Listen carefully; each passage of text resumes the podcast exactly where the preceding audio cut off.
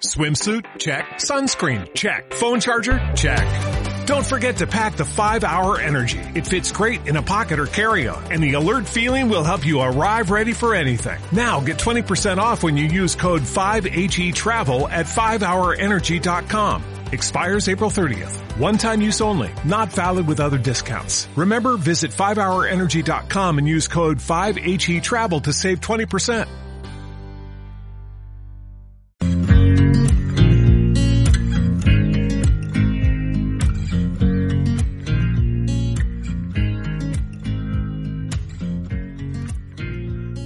Bienvenidas a Infovegana, vuestro podcast de veganismo y sostenibilidad. Hoy os traemos el episodio 19 y como cada semana compartiremos nuestras anécdotas y vivencias, comentaremos noticias, os propondremos un dilema moral y os recomendaremos cositas, como siempre todo relacionado con los derechos animales, el veganismo y la sostenibilidad. Si os gusta el podcast, no olvidéis seguirnos en la plataforma donde nos escuchéis y dejar una pequeña reseña, ya que esto pues, nos ayuda un montón a llegar a más gente.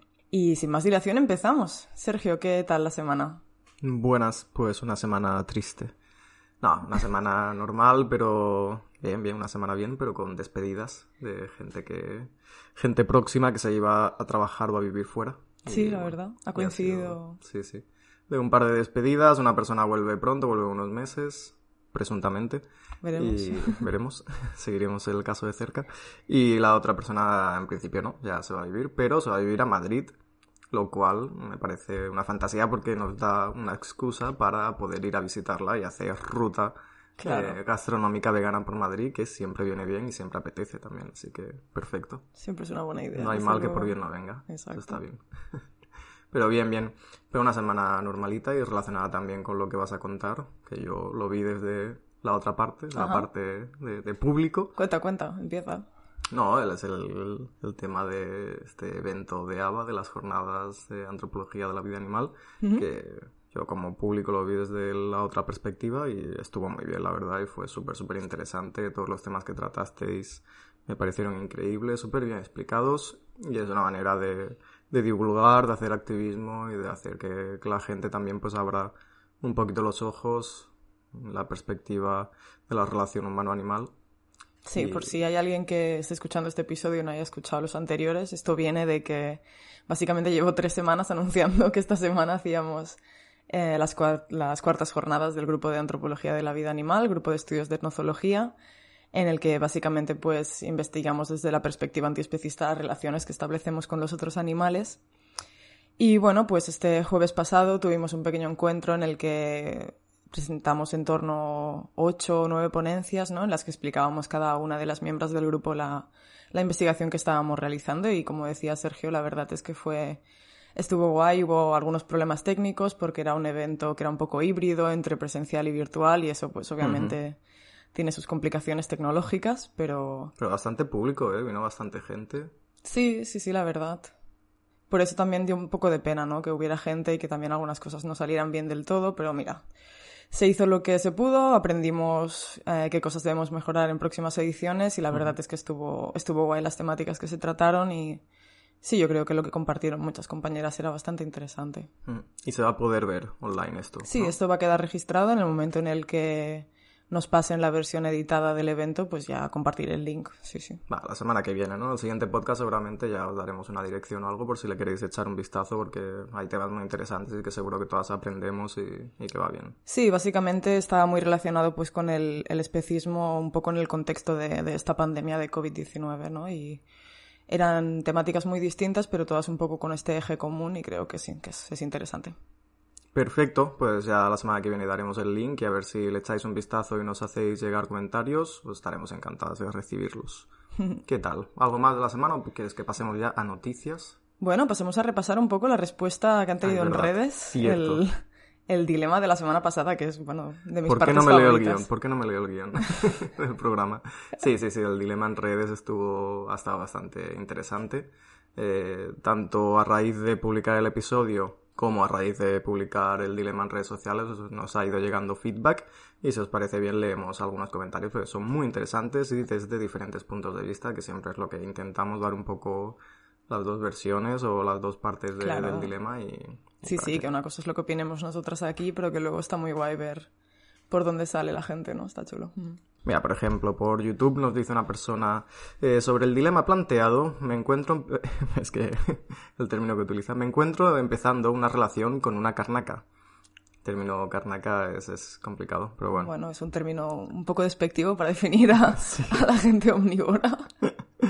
Dice que está empezando la relación, que algo pronto para empezar a pensar en compartir nevera y cocina, pero que dice que para él pues eh, sería algo chungo porque lleva muchos años con la nevera y los utensilios de cocina limpios, entre comillas, dice, sin que toquen eh, pues, productos de origen animal. Eh, pero bueno, que sería un tema un poco peliagudo. O sea, no, no tiene muy claro todavía cómo lo van a tratar, pero... Pero bueno, creo que sería complicado para él que, ostras, es normal, ¿no? Pues si llevas mucho tiempo viviendo solo con otra persona y no estás acostumbrado a que en tu casa entren productos de origen animal ni a ver Total cómo se cocinan y cómo se comen, pues hombre. Sí, es lo que decías tú también en el episodio anterior, ¿no? Que también depende mucho de, del punto de la relación en el que estés, que obviamente pues a medida que os planteéis compartir pues más tiempo, más espacios, pues van a surgir nuevas problemáticas que habrá que, que ir resolviendo. Sí, sí, total. Y por ejemplo por Insta pues nos llegan eh, opiniones eh, muy diversas. Por ejemplo hay una persona que nos dice yo solo elegiría relacionarme con personas veganas pero creo que está de más el término nuevo, ¿no? Como que ponerle nombre o etiqueta a esto, pues que igual no, no ayuda mucho a... Ya, yo sobre todo cómo se, sí, a cómo se percibe el veganismo o estas cosas desde, desde fuera, ¿no? Sí, porque ya tenemos como un poco este estigma de como que somos casi una secta, una religión, ¿no? Sí, sí, encima se crean nuevos términos que parecen, no sé, como que nos encierran aún más dentro de la burbuja, no sé yo si es muy buena idea eso desde, desde fuera, por supuesto. Sí, sí, total, que ya comentábamos también que si no se ponen estas etiquetas con otras opresiones o discriminaciones, ¿no? Pues que por qué con estas sí. Bueno, pues por, por el nivel de consenso social que existe, ¿no? Que no es el mismo el del especismo que el de, pues, el racismo o el sexismo. Total, sí, sí. otra persona nos decía, eh, me resultaría muy difícil tener una relación sexoafectiva con alguien que no fuera vegano. Ya no puedo imaginarme besando a alguien que se mete cadáveres en el cuerpo. Si una persona sabe lo que ocurre en la industria agropecuaria y aún así mm, le importan nada y menos los animales, esa persona no me va a resultar para nada atractiva que es un poco sí, lo que comentábamos, ¿no? Que, claro. que, si no coincides con los valores eh, mínimos, pues, pues es muy difícil que la otra persona te atraiga como para empezar cualquier tipo de relación. Claro, sí, que si tú además estás luchando activamente por una causa y tener una persona que en realidad pues está perpetuando unas prácticas en las que tú estás en contra, pues complicado, la verdad. En esta línea también dicen un poquito lo mismo de, de, no podría sentirme atraída ni física ni psicológicamente por una persona racista, homófoba o machista. Un poco en la línea de lo que decíamos. Pero luego hay opiniones diferentes. ¿eh? Por ejemplo, una persona decía, eh, no me parece tan descabellado, las personas se juntan y compatibilizan y se mantienen juntos por valores y formas de pensar. Quizá pueda estar con alguien que no sea vegano, pero con el tiempo podría hacerse difícil llevar la relación ya que pensaríamos distinto.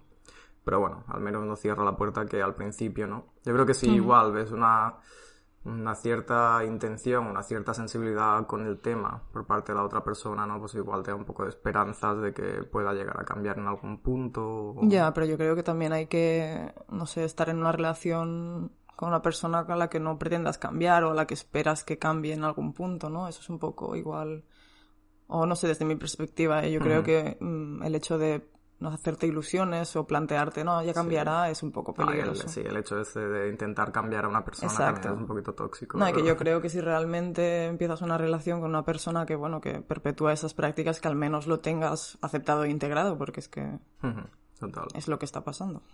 Otra persona nos contaba un poco su experiencia personal, decía, eh, yo creo que sí que se puede mantener relaciones con una persona que no sea vegana y ella explicaba un poco eh, su caso. Decía, soy vegana, pero empecé siendo vegetariana, teniendo pareja, y él no hizo ese cambio. Eh, no sé si es que empezaba a tener demasiada información, pero ya pues le hacía lavarse los dientes antes de darme un beso.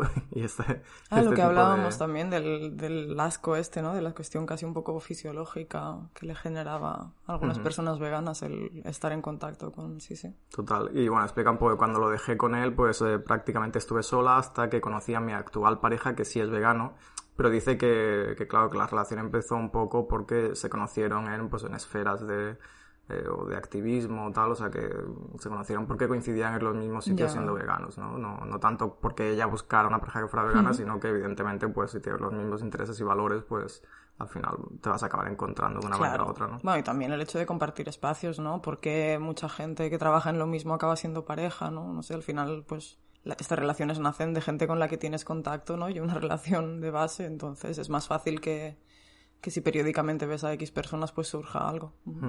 Otra persona eh, comentaba que era fácil opinar para quienes tenemos pareja, ¿no? porque muchas veces pues, habrá que verse la situación de, de estar en el otro lado. Y luego pues había gente que era un poco más categórica. Una persona decía, me parece una tontería, parecemos una religión. y otra persona decía, mejor sola que mal acompañada. y, así cerraban el Buen debate. Pero bueno, si queréis eh, leer un poco el resto de comentarios, pasaros por los posts en redes sociales y si queréis dar vuestra opinión, pues evidentemente estáis a tiempo. Y... Sí, si hay gente no monógama también que aporte una visión un poco distinta, eso estaría sí, muy estaría muy bien también, sí, sí, total. Pero muy bien, muy bien. Luego al final del podcast eh, ya plantaremos un nuevo dilema social, hay moral, perdón, y a ver, a ver qué tal. A ver esa semana, sí.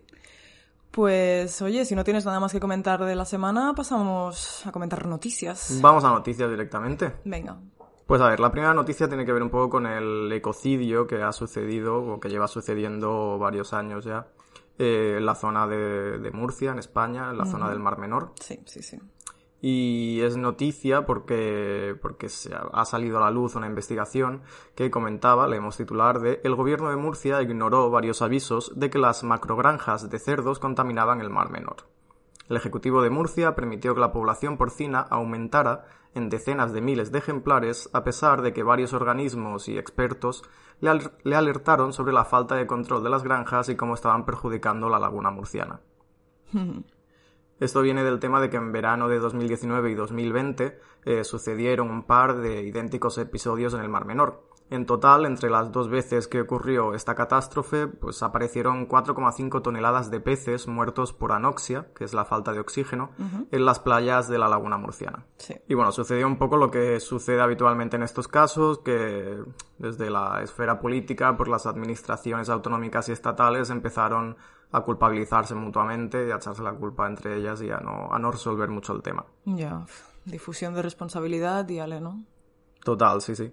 En un primer momento eh, parece que se llegó a la conclusión o se culpabilizó principalmente a los fertilizantes de la agricultura intensiva, que tienen altos índices de nitratos y fósforo y cuya agua acaba por verterse en el Mar Menor. Sí, yo creo que esto ha sido lo que más hemos escuchado, ¿no? Total. Sí, sí, pero en el artículo, por ejemplo, se dice, había, sin embargo, otro culpable a pocos kilómetros del que nadie parecía acordarse. Y hablan de la gran industria porcina del campo de Cartagena y sus depósitos de purines. Acabáramos. Pues sí, estos depósitos de purines eh, parece ser que son una mezcla de heces, orina y restos de comida que presuntamente no cumplen con la normativa y contaminan las aguas subterráneas. Hmm. Todo esto lo ha sacado ahora a la luz una investigación de Lighthouse Reports en colaboración con la Maria.com y el diario.es. Y en este estudio analizan el papel de la ganadería industrial en el ecocidio de Murcia. Y es que parece ser que en marzo de 2019, meses antes de que sucedieran las imágenes que abrieron los telediarios tanto en 2019 como en 2020 sobre las toneladas de peces muertos en el mar, en el mar Menor, pues se advirtió en un informe titulado Análisis de soluciones para el vertido cero al mar menor proveniente del campo de Cartagena y que fue elaborado por el Ministerio de Transición Ecológica, donde se establecían diferentes puntos que podían haber evitado esta catástrofe. Parece ser que pues, al documento no le hizo caso nadie, básicamente. y entonces no ¿Por qué no me sorprende? Sí, sí, no, no sorprende demasiado y pasó lo que lo que vimos todas, que fue pues esta catástrofe y estos 4,5 toneladas de peces muertos entre, entre los dos veranos de 2019 y 2020. Y es que es eso, ya va sucediendo como de forma periódica, que no, no se puede normalizar esto. Es un caso más de, de, lo que hablamos siempre, ¿no? Del bucle de la explotación animal, que explotación animal lleva a más explotación animal o a más catástrofes relacionadas con los animales no humanos, ¿no? Y en este caso pues se concluía un poco esto, ¿no? Que todo el tema de la explotación animal que hacemos en la industria porcina acaba afectando a las aguas subterráneas, llega al mar menor, afecta a los peces, estos mueren por culpa de esta contaminación y es un poco un bucle y un... Sí, sí, lo vemos en muchas circunstancias, ¿no? Que parece que, es que realmente no tiene nada de positivo, ¿no? Yo lo he hablado algunas veces, por ejemplo, en, en Cubos haciendo activismo con gente de, de esas regiones y es que ellos mismos dicen que, que es escandaloso la cuestión de los cerdos en concreto, ¿no? Porque ellos sí que lo tienen como muy presente y muy integrado, que, que obviamente los purines son un peligro medioambiental, que es algo obvio, ¿no? Total, sí, sí. Y que encima, pues bueno, lo que vemos siempre, ¿no? Que las, las grandes explotaciones de cerdos se sitúan en lugares así como un poco apartados, de centros urbanos, ¿no? Y un poco pues para evitar debates o problemáticas, ¿no? Y, pero luego todo eso al final pues llega al mar. Total, sí, sí. Sí, sí, había... Hemos leído un par de artículos relacionados con esta problemática y en uno que se hacía una investigación súper, súper profunda. Os dejaremos luego los enlaces en, los comentarios de donde lo publiquemos el episodio. Pero se hacían un poco entrevistas a la gente pues, de la zona de Murcia y tal, de la zona cercana al Mar Menor. Y claro, la gente no tenía la percepción de que de que esas macrogranjas estuvieran cerca del Mar Menor, porque es verdad, no están cerca, pero eh, sí que es verdad que está demostrado por diferentes estudios que pues llegan a afectar vía aguas subterráneas a todo el Mar Menor, ¿no? Pero como no tienen esta percepción de cercanía, pues no tienen esta sensación de que haya una relación causal entre, una cosa y la otra. Exacto, ya, ya, Yo, la, la, verdad es que la persona con la que hablé es una, obviamente una muestra de una persona, ¿no? Que no debe ser la sensación mayoritaria de, del lugar pero no sé, igual era una persona que por lo que sea se había informado más, pero sí que recuerdo mucho esta conversación porque tenía este vínculo como muy claro. Sí, sí. Bueno. seguimos leyendo la noticia que el documento hacía hincapié en la alta concentración de cerdos, eh, casi 700.000 cabezas, dice el artículo, en pocos municipios y esto viene acompañado de la problemática sobre su tratamiento de residuos, su almacenaje y la dispersión sobre parcelas agrarias. Ya hemos comentado que, sin embargo, a pesar de tener eh, este documento, el gobierno de la región de Murcia no tomó ninguna medida al respecto y bueno, en el informe se seleccionaron un 10% del total de 500 balsas de la zona, es decir, 50, donde se concluía la evidente responsabilidad de la cría intensiva de cerdos en el ecocidio del paraje natural. El estudio incluía pues entrevistas a decenas de personas implicadas, pruebas fotográficas de las explotaciones tomadas con drones, la revisión de documentos públicos y diferentes peticiones de transparencia. Y las fotografías obtenidas mostraban residuos ganaderos vertidos directamente al medio, balsas sin, sin aparente impermeabilización artificial, grandes montones de estiércol acumulados sobre la tierra y en definitiva un retrato de este panorama que las macrogranjas eh, pues eh, contaminan directamente a las proximidades del Mar Menor. Sí, eso, ¿no? Y que muchas veces parece que no tienen tampoco una preocupación ecológica clara, ¿no? Que es que básicamente vierten los desechos tal y como les vienen. Totalmente, sí, sí. Y eso, porque eso lo hemos visto también en Cataluña, bueno, es que no es, no es la primera vez, ¿no? Sí, sí, total. En términos ambientales, los purines pues, están considerados como el principal problema derivado de las explotaciones intensivas de porcino y según una investigación de la Fundación Nueva Cultura del Agua, en estas macrogranjas se producen alrededor de 2 metros cúbicos de purines por cerdo al año, cuya concentración de nitrógeno es 40 veces superior a la de las aguas residuales. Y entre sus principales impactos se incluye la contaminación por nitratos de los acuíferos y de las aguas superficiales por materia orgánica y amoníaco, y diferentes tipos de emisiones como metano, amoníaco y gases nitrosos y como consecuencias principales de esto pues se encuentra la visible degradación del ecosistema y la contaminación del agua potable a la que pueden acceder los vecinos de la zona. que bueno, que en el artículo no trata mucho el tema de el punto de vista desde el animal no humano, desde los cerdos, ¿no? Que evidentemente pues es lo que iba a comentar. Sí, su explotación está mal per se, pero bueno, que al menos eh, si podemos concienciar a la gente como mínimo, empezando porque va a afectar directamente a su salud, pues si de manera indirecta se deja de explotar uh, pues animales humanos, pues genial, pero que bueno que pongamos un poco el punto de vista también en, en, la sentencia, tanto en los cerdos como en, los peces también afectados en, en, última instancia, ¿no? Total, sí, sí, que no, que ninguno de, la, de los dos animales tiene culpa de nada y al final son lo que, los que acaban pillando siempre y, en fin, fatal. La verdad es que somos la especie más estúpida que ha pisado el planeta. Es increíble porque hacemos un, un, sistema de alimentación completamente ineficiente que encima se carga el medio ambiente, que nos acaba perjudicando nuestra salud. encima eso, ¿no? Situamos las granjas en lugares en los que al final afectan a personas que por lo que sea tienen menos probabilidades de quejarse. O sea, es que es, es una estructura de verdad. O sea, es... Es una fiesta. Es terrible a, a tantísimos niveles y en realidad tiene una solución tan, tan sencilla y dejar de comer animales. dejar, dejar a los animales en paz. Exacto. A ver, obviamente tenemos que llegar a una masa crítica, ¿no? Para que esto implique cambios estructurales como los necesarios en, en ese caso, ¿no? Pero, pero wow. Sí, sí, es lamentable, es lamentable. Pero bueno, no sé, si llegará un punto en que nos demos cuenta o será demasiado tarde. Bueno, de momento está muy bien eso, que, que se investigue ese vínculo causal entre, entre la, bueno, los desechos de las granjas porcinas y, la situación del Mar Menor y que esto se, se, divulgue y se exponga y que la gente lo vea como una problemática, porque si ni siquiera eh, vemos y comprendemos esta relación, tampoco podemos ni siquiera lucharlo, ¿no? Porque el problema, si no lo nombras, no... Total, total. Sí, sí, que al menos por el tema, por la vía de medio ambiente, contaminación, crisis climática, etcétera, eh, pues lleguemos un poco a, la gente también, que tiene sus pros y sus contras esto, pero que, que parece que es un tema que sí que pues interesa más o por lo que sea es más mediático.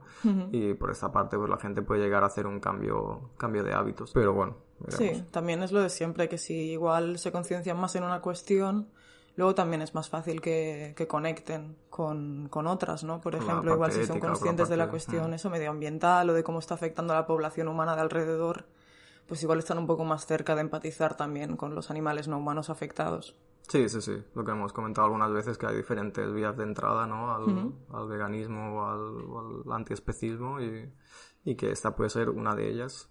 O no, pero bueno, puede ser una de ellas de que la gente empiece a informarse a través de que pues, le interesa una problemática relacionada con los animales, pero que no puede ser no tiene por qué ser la ética directamente, ¿no? Pero bueno. Ojalá que sí. Bueno, en el artículo acaba concluyendo un poco que no hay suficiente tierra para echar todos los purines que se producen en la región. En plan, no, es que no, hay espacio que mandarlos al espacio ya, no sé. Nada, contactar con Elon Musk, no. Eh, y bueno, pero luego dicen, por ejemplo, que pese a todo esto, la industria porcina no ha parado de crecer en Murcia y que entre 1997 y 2020 ha pasado de 1,5 millones de cerdos a 2,1 millones muy bien, genial, fantástico.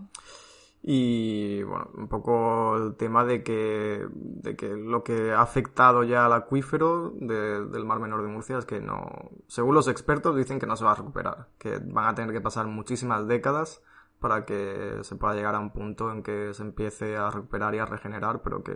Claro, es que un daño a este nivel, sí, sí.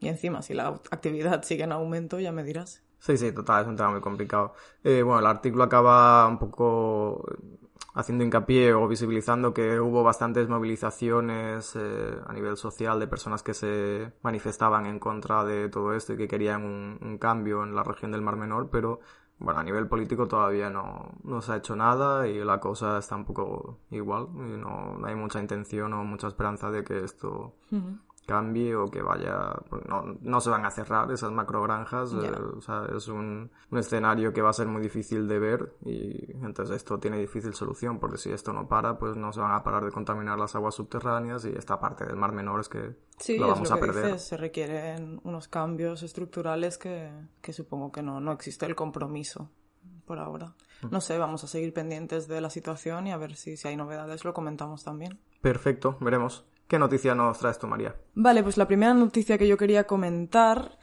es, de hecho, eh, bueno, relacionada con el último artículo que tratamos en el blog del Grupo de Antropología de la Vida Animal, Grupo de Estudios de Etnozoología, y que de hecho podéis leer en la web antropologiavidaanimal.es. Y en ese artículo hablamos de las granjas de larvas y un poco del debate sobre la sintiencia en insectos, que creo que es bastante interesante, ¿no? Eh, la noticia básicamente consiste o parte de que el pasado mes de enero la Autoridad Europea de Seguridad Alimentaria, la EFSA, publicó una evaluación del gusano de la harina, que también se conoce como larva tenebrio molitor, ahí queda. Interesante nombre. Como nuevo alimento. Este es el primer insecto que la EFSA evalúa para consumo humano y bien, pues la evaluación lo que nos dice es que es posible el consumo de este gusano de la harina, que puede producir eh, reacciones alérgicas, por lo que se necesita investigar más, pero a pesar de esto, pues se concluye que, su consumo es seguro y se propone incluirlo en snacks, compuestos proteicos o galletas. Entonces, medio año después de la publicación de esta evaluación, la empresa Just Bugs SL ha anunciado pues, que empezará a crear instalaciones para criar al gusano de la harina en Teruel. Genial, fantástico. Sí. Y en relación a esto, bueno, lo que hemos oído ya últimamente, ¿no? Es que la ingesta de insectos, que se llama también entomofagia, así por si a alguien le interesa, eh, pues hemos visto que está recibiendo cada vez más atención como alternativa a formas tradicionales de, proteína animal. Y se argumenta un poco en tanto que pues, ofrece ciertos beneficios a nivel de sostenibilidad e incluso de valor nutricional, ¿no? Sin embargo, también hay opiniones discrepantes en este sentido y hay un artículo bastante recomendable de Sebo y Shukcraft de 2021, ya os lo dejaremos también en las notas, en el que mencionan que, bueno, que aún hay ciertas reticencias culturales frente al consumo de insectos por parte de los humanos y que por lo tanto lo que se suele hacer actualmente es vender al sector acuícola para alimentar peces y crustáceos en cautividad o incluso más recientemente lo que se ha hecho es empezar a vender esos insectos al sector ganadero como alimento para pollos y cerdos. Y claro, en ese contexto, pues la producción de insectos al final estaría como reforzando las granjas tradicionales, ¿no? Y por consiguiente, aquellos beneficios que teóricamente podría dar a nivel medioambiental, pues son un poco engañosos en tanto que está sirviendo como una forma de alimento para sostener en el tiempo las, la, la, industria de explotación animal tradicional de cerdos, vacas, pollos, etcétera, ¿no? Total, y otra vez el bucle de... Sí, sí, sí, que se refuerzan las unas a las otras y claro que hay obviamente ciertos lugares en los que culturalmente pues se plantea como algo complicado, desagradable, ¿no? La idea de consumir insectos y bueno, pues se, se da animales y ya está. Sí, pero bueno, el momento en que te lo te lo oculten un poco. O sea, si te dan un gusano tal cual para comértelo, pues igual te echa para atrás. En el momento en que sea a través de harina para para producir otro tipo de alimentos eh, o a través de cuando lo ocultas al animal como pasa muchas veces en, el consumo de otros animales cuando ocultas el, el hecho de, que estás viendo que te estás comiendo a un animal sí la disociación no pues que desconectas del cuerpo del animal y te piensas que te estás comiendo algo en lugar de, alguien no y como se pongan las pilas y hagan una buena campaña a nivel de beneficios de nivel salud medioambientales y la gente lo compre y tal y no investigue mucho pues Sí, sí, es algo que parece ¿eh? que se nos viene, se nos viene encima rápido. Sí, a mí me da miedo porque creo que, sí que va a triunfar y que la gente lo va, lo va a abrazar esto. Sí, y hay que tener en cuenta, a ver, que, que obviamente, de acuerdo, está bien debatir sobre cuestión medioambiental o de valor nutricional, pero la raíz de ese problema al final es que, bueno, eh, la producción de insectos mm, implica la posibilidad de que, bueno, estos insectos sean seres sintientes y que por lo tanto estemos causando una cantidad enorme de sufrimiento, ¿no? Eh, con seres sintientes pues nos referimos a que son también animales que tienen pues capacidad de sentir placer y dolor y que por lo tanto pueden disfrutar o sufrir, eh, lo que hace que nuestras acciones hacia ellos, especialmente su, su, explotación, por ejemplo, como es este caso, pues podría causarle lo que decíamos, cantidades enormes de sufrimiento y, Encima son muchísimos individuos a los que estaríamos dañando, ¿no? Sí, es lo que iba a decir, que pasa un poco como en el caso de, los peces y tal, que claro que sería un número increíblemente grande de individuos. Claro, que ya podemos yo creo anticipar que se contarán otra vez en toneladas, no en número de individuos, ¿no? Y, Total, absolutamente, sí, sí. Bueno, que tal vez deberíamos plantearnos que es algo que, deberíamos evitar, ¿no? Pues generar más sufrimiento a animales que sienten. Hmm. Aunque es verdad que en ese sentido por el momento tenemos pocos estudios que evalúen la sintiencia en insectos, y además a esto se suma el problema de que existen más de un millón de especies de insectos, entre las cuales pues existen diferencias enormes en términos de fisiología e incluso de, neurología, ¿no? Y, estos pues en muchos casos aún no se han explorado. Pero sí que, por ejemplo, en el artículo que mencionábamos de Sebo y Schucraft, se expone pues que las evidencias sobre la sintiencia en insectos son más sólidas de lo que cabría esperar ya que presentan, de hecho, muchas de las características típicamente consideradas evidencias de sintiencia en mamíferos. Y en ese sentido, por ejemplo, pues he recogido algunos estudios, como el de Ries de 2017, en el que se observó que las moscas de la fruta eh, parecen desarrollar anedonia, anedonia es un síntoma típico de la depresión en humanos y que consiste pues en la pérdida de, del interés por actividades que antes te producían placer, ¿no? Pues se vio que las moscas, tras exponerlas a un estresor de forma repetida, pues desarrollaban esta, esta anedonia y además esta revertía con el uso de antidepresivos, o sea, igual que sucede pues en humanos. Lo que pues es una evidencia de sintiencia bastante clara en, en este tipo de moscas. El estudio de Sebo Schufkraft menciona también un estudio de Perry de 2016 en el que habría la posibilidad de que los abejorros comunes pudieran manifestar un estado emocional optimista. Ok. Sí, que después de una recompensa pues inesperada, ¿no? Pues como que tendían también a esperar a una recompensa positiva. Era...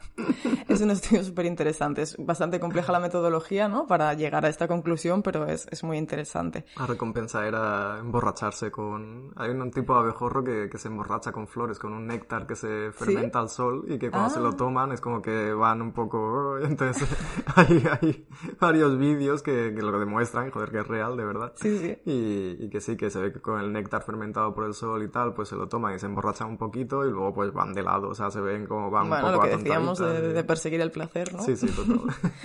Y también en esa línea pues tenemos bastantes estudios, ¿no? De, en que se demuestra que las hormigas tienen habilidades cognitivas bastante sorprendentes, como el aprendizaje espacial o incluso capacidades numéricas. También grillos, ¿no? O que abejas y abejorros, pues por ejemplo, tienen un alto nivel de aprendizaje social, e incluso también de aprendizaje por refuerzo. O sea que sí que hay pues cierta evidencia en ese sentido, pero también tenemos estudios que apuntan un poco en la dirección contraria, ¿no? Hay uno de Groning de 2017 en el que se observó que las abejas heridas no desarrollaban una preferencia por el consumo de morfina respecto a aquellas abejas que no tenían lesiones. Mm, Por lo tanto, imaginamos en ese sentido que si una abeja herida está sintiendo dolor, tenderá a consumir morfina para que eso se lo alivie, ¿no? Entonces, si no está haciendo esa conducta, se puede inferir que tal, vez no está sintiendo dolor, no lo sabemos. Obviamente es, es muy complejo, ¿no? Y lo que decíamos, hay muy poca evidencia y hace falta replicarla y entender realmente lo que sucede en esos animales, ¿no? O sea, sí que por el momento es, es incierto si sienten o no, pero en tanto que existe la posibilidad de que así sea, tal vez mm, deberíamos como por precaución evitar explotarlos, ¿no? Yo creo que este principio de precaución puede ser utilizado en este caso y en muchos otros, ¿no? Y a ver si hay como evidencia preliminar de que podrían ser seres sintientes, pues ¿para qué vamos a jugárnosla? Sí, total. Oye, porque existen alternativas, porque existe una cosa que se llama legumbres. Exacto. Es, además, eso y- es interesante porque en el, en el estudio de Sebo y Shucraft, este de 2021 que comentábamos al principio, precisamente hacen hincapié en eso, ¿no? Como especie tenemos la responsabilidad para con la enorme cantidad de sufrimiento que puede generar esta actividad, la de explotar a insectos para consumo, eh, teniendo en cuenta la posibilidad de sintiencia en insectos y el, obviamente lo que mencionábamos, ¿no? El número de individuos implicados. Además, recuerdan, podemos producir proteínas de origen vegetal sin necesidad de crear billones de seres posiblemente sintientes cada año, todo para que luego podamos confinarlos, matarlos y comerlos directamente o más probablemente indirectamente a través de otros animales, ¿no?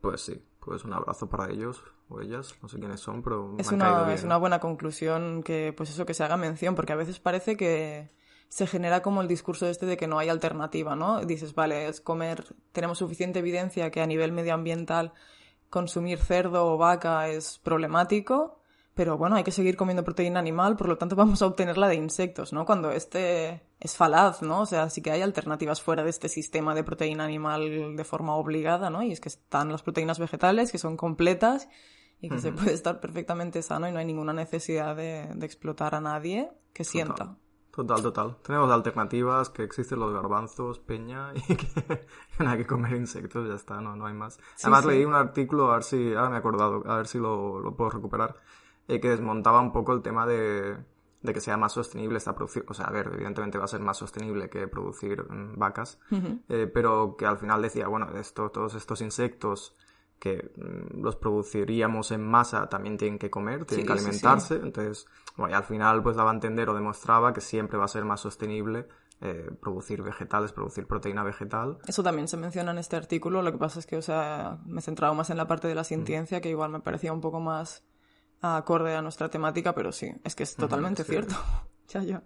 En fin, bueno, pues no sé, a ver cómo acaba todo el tema este de los insectos y hasta dónde llega, pero... Pero bueno, esperemos que la gente lo rechacen y que sea porque le dé asquito o algo, no sé. es que- Ya, pero hay que estar, hay que ser conscientes de que yo creo que eso es algo que como activistas por los derechos de los animales es algo para lo que tenemos que estar preparadas para debatir y para afrontar el auge que seguramente va a tener en los próximos años porque parece que esta es la tendencia, ¿no? Mm, sí, sí. Iremos con cuidado. Sí. Echaremos un ojo ahí al tema. Pues tú dirás, Sergio. Siguiente noticia.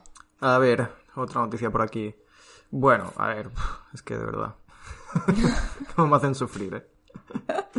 Bueno, se ha destapado pues el, el enésimo caso aislado de maltrato animal en una granja Aisladísimo, Pues sí, todos sí. son casos aislados, todos son casos puntuales, es que no lo sabíamos, es que, bueno, en fin. En este caso es el tema de la producción de- del famoso queso it- italiano eh, Grana Padano. Y bueno, leíamos en el diario.es que una investigación de Serie Animal y Eurogroup for Animals, Serie Animal es una organización italiana, destapa la brutalidad y el maltrato animal en las granjas productoras de grana padano, el queso con denominación de origen más consumido del mundo. Y las, las imágenes muestran abandono, golpes, insalubridad, etc. Fantástico, como siempre. En el artículo explicaba en Italia tocar el grana padano son palabras mayores, dado que implica poner en entredicho un alimento que representa como pocos la excelencia italiana en palabras de los responsables de Serie Animali. ¿No? Un poco que Estamos con la cuestión de la tradición y de la identidad Sí, ligada total. a la explotación de animales, o sea... Cuando tocas un poquito la cultura o esos ciertos ítems, ¿no? Que se relacionan con, con la identidad de, de un sitio, una cultura, un país, una Pero estamos en nacionalidad, tal. 2021, hay que poder plan, bueno, pues- poner todas las tradiciones sobre la mesa y revisarlas y aquellas que vulneren los derechos de los humanos, los animales o cualquier ser sintiente, pues hay que acabar con ellas. Total, sí, sí, es que no sé, vamos a perderle el miedo a desligarnos de estas cosas que no, que además, Claro. No sé, te quieres sentir identificado de verdad y ligado a a estas cosas. no Exacto, sé. construyamos otras formas de identidad desvinculadas del sufrimiento de, de otros seres, ¿no? Sí, sí, total. Bueno, leíamos que en sendas investigaciones llevadas a cabo el pasado mes de julio y este mes de septiembre, los activistas tuvieron acceso a una de las principales granjas de, produ- de producción de este queso. Y bueno, lo que encontraron pues los dejó un poco sin palabras. Había terneros muertos distribuidos por todas las instalaciones, condiciones insalubres y una violencia extrema por parte de los trabajadores que se ensañaban con los animales golpeándolos con frecuencia. Wow. Bueno, todo este tema pues viene un poco relacionado con, con es que la, la propia operativa de la industria láctea, ¿no? O sea, si ya las crías son separadas de sus madres al poco de nacer para ubicarlas en, en minúsculos eh, trozos de espacio, corrales individuales, donde no van a tener contacto otra vez con su madre, donde no van a conocer nada que no sea pues el abandono básicamente y que al año de vida las van a matar para consumo de carne, ¿no? Y esa, y esa madre va a ser continuamente explotada para la producción de leche. O sea, la propia operativa per se ya, ya, empieza mal, ya, ya es violenta por sí misma, entonces si luego se le la violencia es, es in- totalmente inherente a este sistema, entonces, bueno. ¿de qué, qué va a salir de allí? Pues obviamente pues más violencia. Sí, sí, total, es que no, no hay más. El artículo daba, daba un poco a entender esto, ¿no? De que para cualquier persona que haya tenido la más mínima curiosidad por conocer el origen de de un alimento como el queso, eh, pues todo esto no es ninguna sorpresa, ¿no? Las hembras son preñadas sistemáticamente para producir leche. Una vez que dan a luz, la separación de madre y ternero sirve para facilitar las operaciones diarias de ordeño de miles de vacas, cuya leche se destina así íntegramente al mercado o en este caso para la producción de grana padano, ¿no? Exacto, y si el ternero es macho se mata y se vende como carne, y si es hembra pues entra dentro del círculo de la industria láctea y vivirá la misma vida que su madre, sí, sí. Sí, sí, total. Más esta leche que produce esa vaca es, es para alimentar a su ternero. O sea, la produce porque se ha quedado embarazada y ha dado a luz y no, no la produce mágicamente para sí, el nosotras. concepto de vacas lecheras, no, Sí, amigas, no. no, existe, ya, No ya. sé, no, no tiene mucho sentido todo. No, Y- pero bueno, también es importante repetir esta realidad, ¿no? Porque seguro que aún hay mucha gente que igual es vegetariana o, que está empezando a introducirse en estas cuestiones, ¿no? Que, que por lo que sea no se lo ha planteado y de hecho creo que todas hemos estado en esta situación, ¿no? Sí, sí, sí. Yo quería remarcar esto un poco, el, o sea, la percepción de eh, lo que entre comillas se dice a veces, ¿no? De, de derivados, productos de origen animal derivados, ¿no? O, o subproductos como la leche, el queso, los huevos, etcétera, ¿no? Cuando eh, está ampliamente demostrado que todos estos productos, eh, como la leche, el queso, los huevos, pues también implican la muerte de los animales. Entonces, si, si en teoría eres una persona vegetariana por ética, eh, porque no quiere colaborar en la explotación animal o en la muerte de millones de animales sintientes, pues la industria láctea y de los huevos también produce todo eso. Entonces también Exacto. deberías estar en Excluir contra, eso. Excluir eso. Pero bueno, sí entendemos también que puede ser pues o por falta de información o por o porque estás en una transición hacia el veganismo y vas poco a poco, pero, pero bueno, que no perdamos un poco ese punto de vista que, que es importante, porque a veces se blanquea mucho todo el tema de los lácteos y tal y se percibe como que Sí, que es algo completamente separado cuando en realidad son la misma industria de la carne en realidad, sino peor, si nos podemos a mirar el sufrimiento, las cantidades de sufrimiento, ¿no? Sí. Total, sí, sí. Bueno, no, quiero comentar mucho más sobre la investigación. Le podéis echar un ojo si queréis en el artículo del diario.eso. Hay, un, hay algún vídeo que es un poco fuerte. Si no lo queréis ver, pues no, no lo pongáis. Pero bueno, sí que... gracias por el disclaimer. Sí, si queréis eh, concienciar a alguien, pues eh, lo podéis visionar y tal. Pero bueno, también es que en el informe, pues eh, al final se comenta o se pone, se hace mucho hincapié en cuestiones como la higiene de las instalaciones o el peligro para la salud del consumidor. Y todo es un poco desde una perspectiva bienestarista, ¿no? Que aboga por un poco por el cambio de, de mejoras en las instalaciones o en las condiciones en, que, en las que se tiene explotados a estos animales, ¿no? Entonces, eh, bueno. Sí, yo creo que es la tendencia de, de la mayoría de medios mainstream, ¿no? Que lo que se remarca en el caso de que se hable de los animales, que ya no es ni siquiera así en todos los casos, ¿no? Siempre el enfoque es pues en críticas a las condiciones o al abuso y no al propio uso, ¿no? Que ya, como decías, es inherentemente violento y problemático en sí mismo. Entonces, bueno, para compensar este bajón, pues vamos a contaros una bonita historia sobre la vaca Emily. Me encanta. Vamos, eh, creo que esto igual, si, si gusta, pues lo podemos hacer como una tradición. De vez en cuando os contaremos una historia positiva sobre algún animal. Sí, porque al final yo creo que es, o sea, es súper importante no solo hablar desde, obviamente, la perspectiva negativa que podríamos, bueno, es infinita, ¿no? y en, en, la situación y en el contexto cultural histórico en el que estamos, obviamente, pues es tristísimo, pero recoger aquellas historias de, de individuos, ¿no? Y darles el protagonismo a, a ciertos animales es que han hecho cosas extraordinarias por lo que sea, ¿no? Que en realidad todos son extraordinarios pobres, ¿no? Porque simplemente que es que nosotros les negamos sus conductas, pero... Total. pero sí. sí, darles la voz a ellos a través de pues, contar su historia me parece muy guay. Sí, sí, total, total. Pues vamos allá, un poco con la historia de la vaca Emily, editor con música de, de historia, de historieta. Sergio, el editor eres tú. la historia de la vaca Emily. El 14 de noviembre de 1995, la vaca Emily todavía no tenía nombre y no sabía que su vida iba a cambiar para siempre. Después de que la subieran a un remolque, la llevaran al matadero más cercano en Hopkinton, Massachusetts, y esperara a que llegara su turno en la fila con las demás vacas, decidió que nada bueno podía esperar al otro lado de la puerta, donde se escuchaban los gritos de auxilio de sus compañeras. Me encanta que se infiera lo que estaba pensando la vaca en ese momento. Era lo que estaba pensando totalmente. Sucedió así. Vale. No tengo pruebas, pero tampoco dudas. Vamos a fiarnos fielmente de este relato. Por favor, sigue. A pesar de sus 725 kilos de peso, saltó fácilmente la verja de metro y medio que la separaba de la libertad y corrió hacia ella con todas sus fuerzas. La... Wow. La vaca Emily es increíble. Un grupo de trabajadores dejaron caer los sándwiches que estaban almorzando y comenzaron a perseguirla en vano abro comillas, de las declaraciones impactantes de estos trabajadores que vieron esta escena. Es una de las vacas más rápidas que he visto nunca, dijo un empleado a un periodista. Pensé que era un reno disfrazado de vaca, comentó otro. ¿Qué? Yo estaba allí y puedo asegurar que estas... Esto fue así. Esto fue totalmente cierto, fue verídico y estas fueron las declaraciones.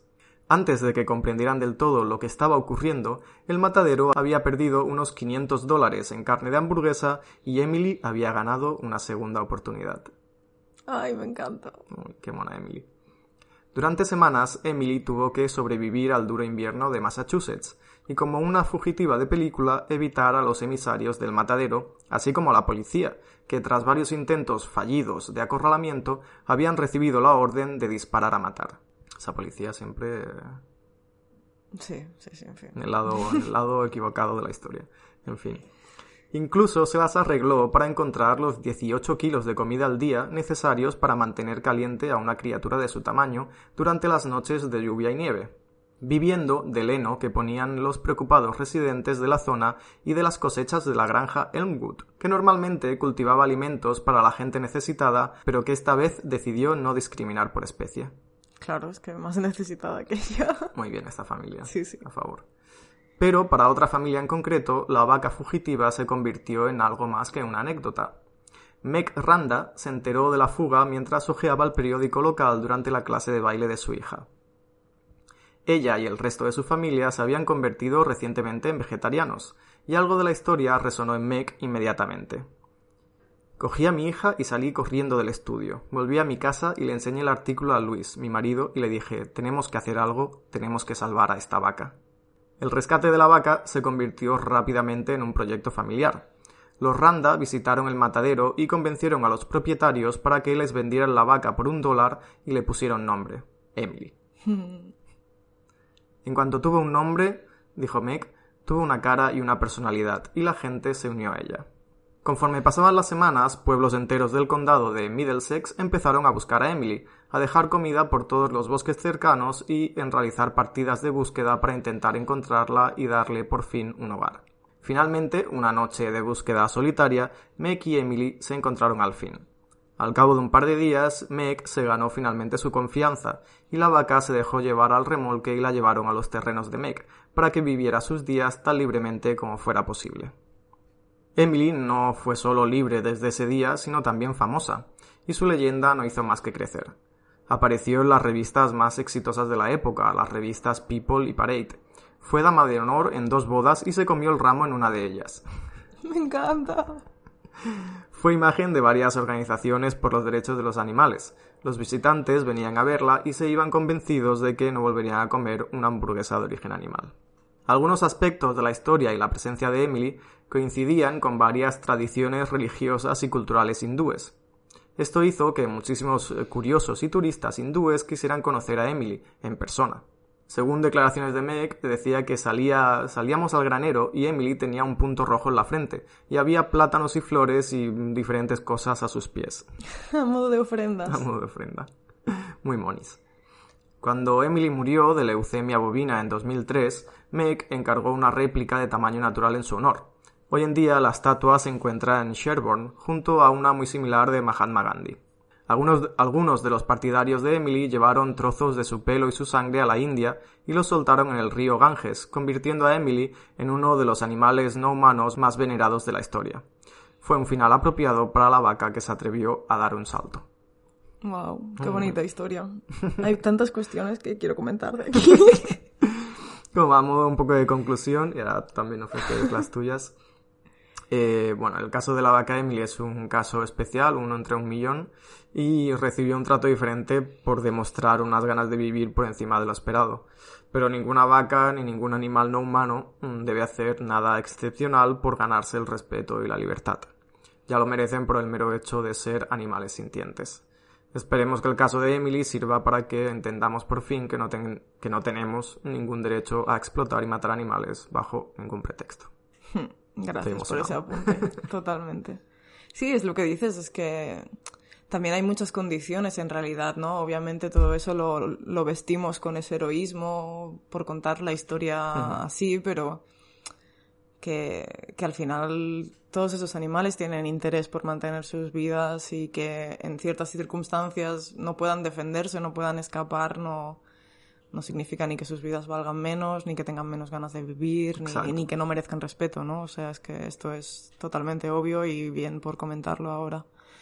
Eh, yo lo que quería comentar también es la cuestión de que cuando, cuando eso, ¿no? Cuando un animal se convierte en historia o cuando hace algo extraordinario, como muchas personas que en realidad perpetúan su explotación al día a día, de pronto pues se posicionan como a favor de ese animal, ¿no? Y eso lo vemos también, por ejemplo, en las películas, ¿no? Como, yo que sé, películas tipo Chicken Run, ¿no? La, como, como espectador, tú quieres que, que, las gallinas, sí, exacto, Que, estén, que estén bien, ¿no? O yo que sé, o Liberada Willy o mm. Bambi, o no sé, ¿sabes? Siempre estás como a favor del animal y en cambio, y en eso que al final obviamente es real, pero también es como una historia, ¿no? Que, que adquiere un poco esos tintes. Pues es curioso que personas que, que perpetúan la explotación, en ese caso real, de animales reales, ¿no?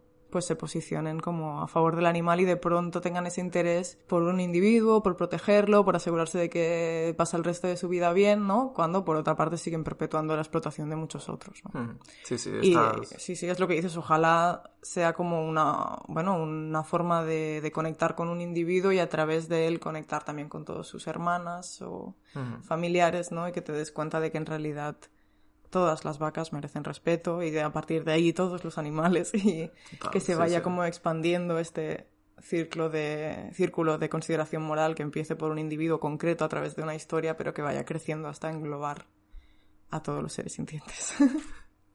Total y absolutamente, sí. sí. Otro punto súper importante también es la idea de ponerle nombre a los animales, ¿no? La idea de quitar ese anonimato, esa idea de que todos los individuos de una especie son idénticos, ¿no? Y atribuirle un nombre, una personalidad, le da, en cierto modo, como un valor intrínseco que muchas veces si es un, solo, un mero número no, no se lo damos, ¿no? Sí, me lo comentaba, ¿no? La, la historia había muchas declaraciones y una de ellas era esa, ¿no? Que a partir de que le pusieron nombre, pues eh, la percepción de la gente de, de, los condados de alrededor cambió totalmente y pasaron a involucrarse mucho más en su búsqueda, a ponerle, a dejarle comida, ¿no? Para que pudiera alimentarse cuando seguramente pues, muchos eran granjeros que tenían también explotaciones de vacas, ¿no? Pero que en ese caso particular se involucraban para intentar que esa vaca pues se ganara la libertad, ¿no?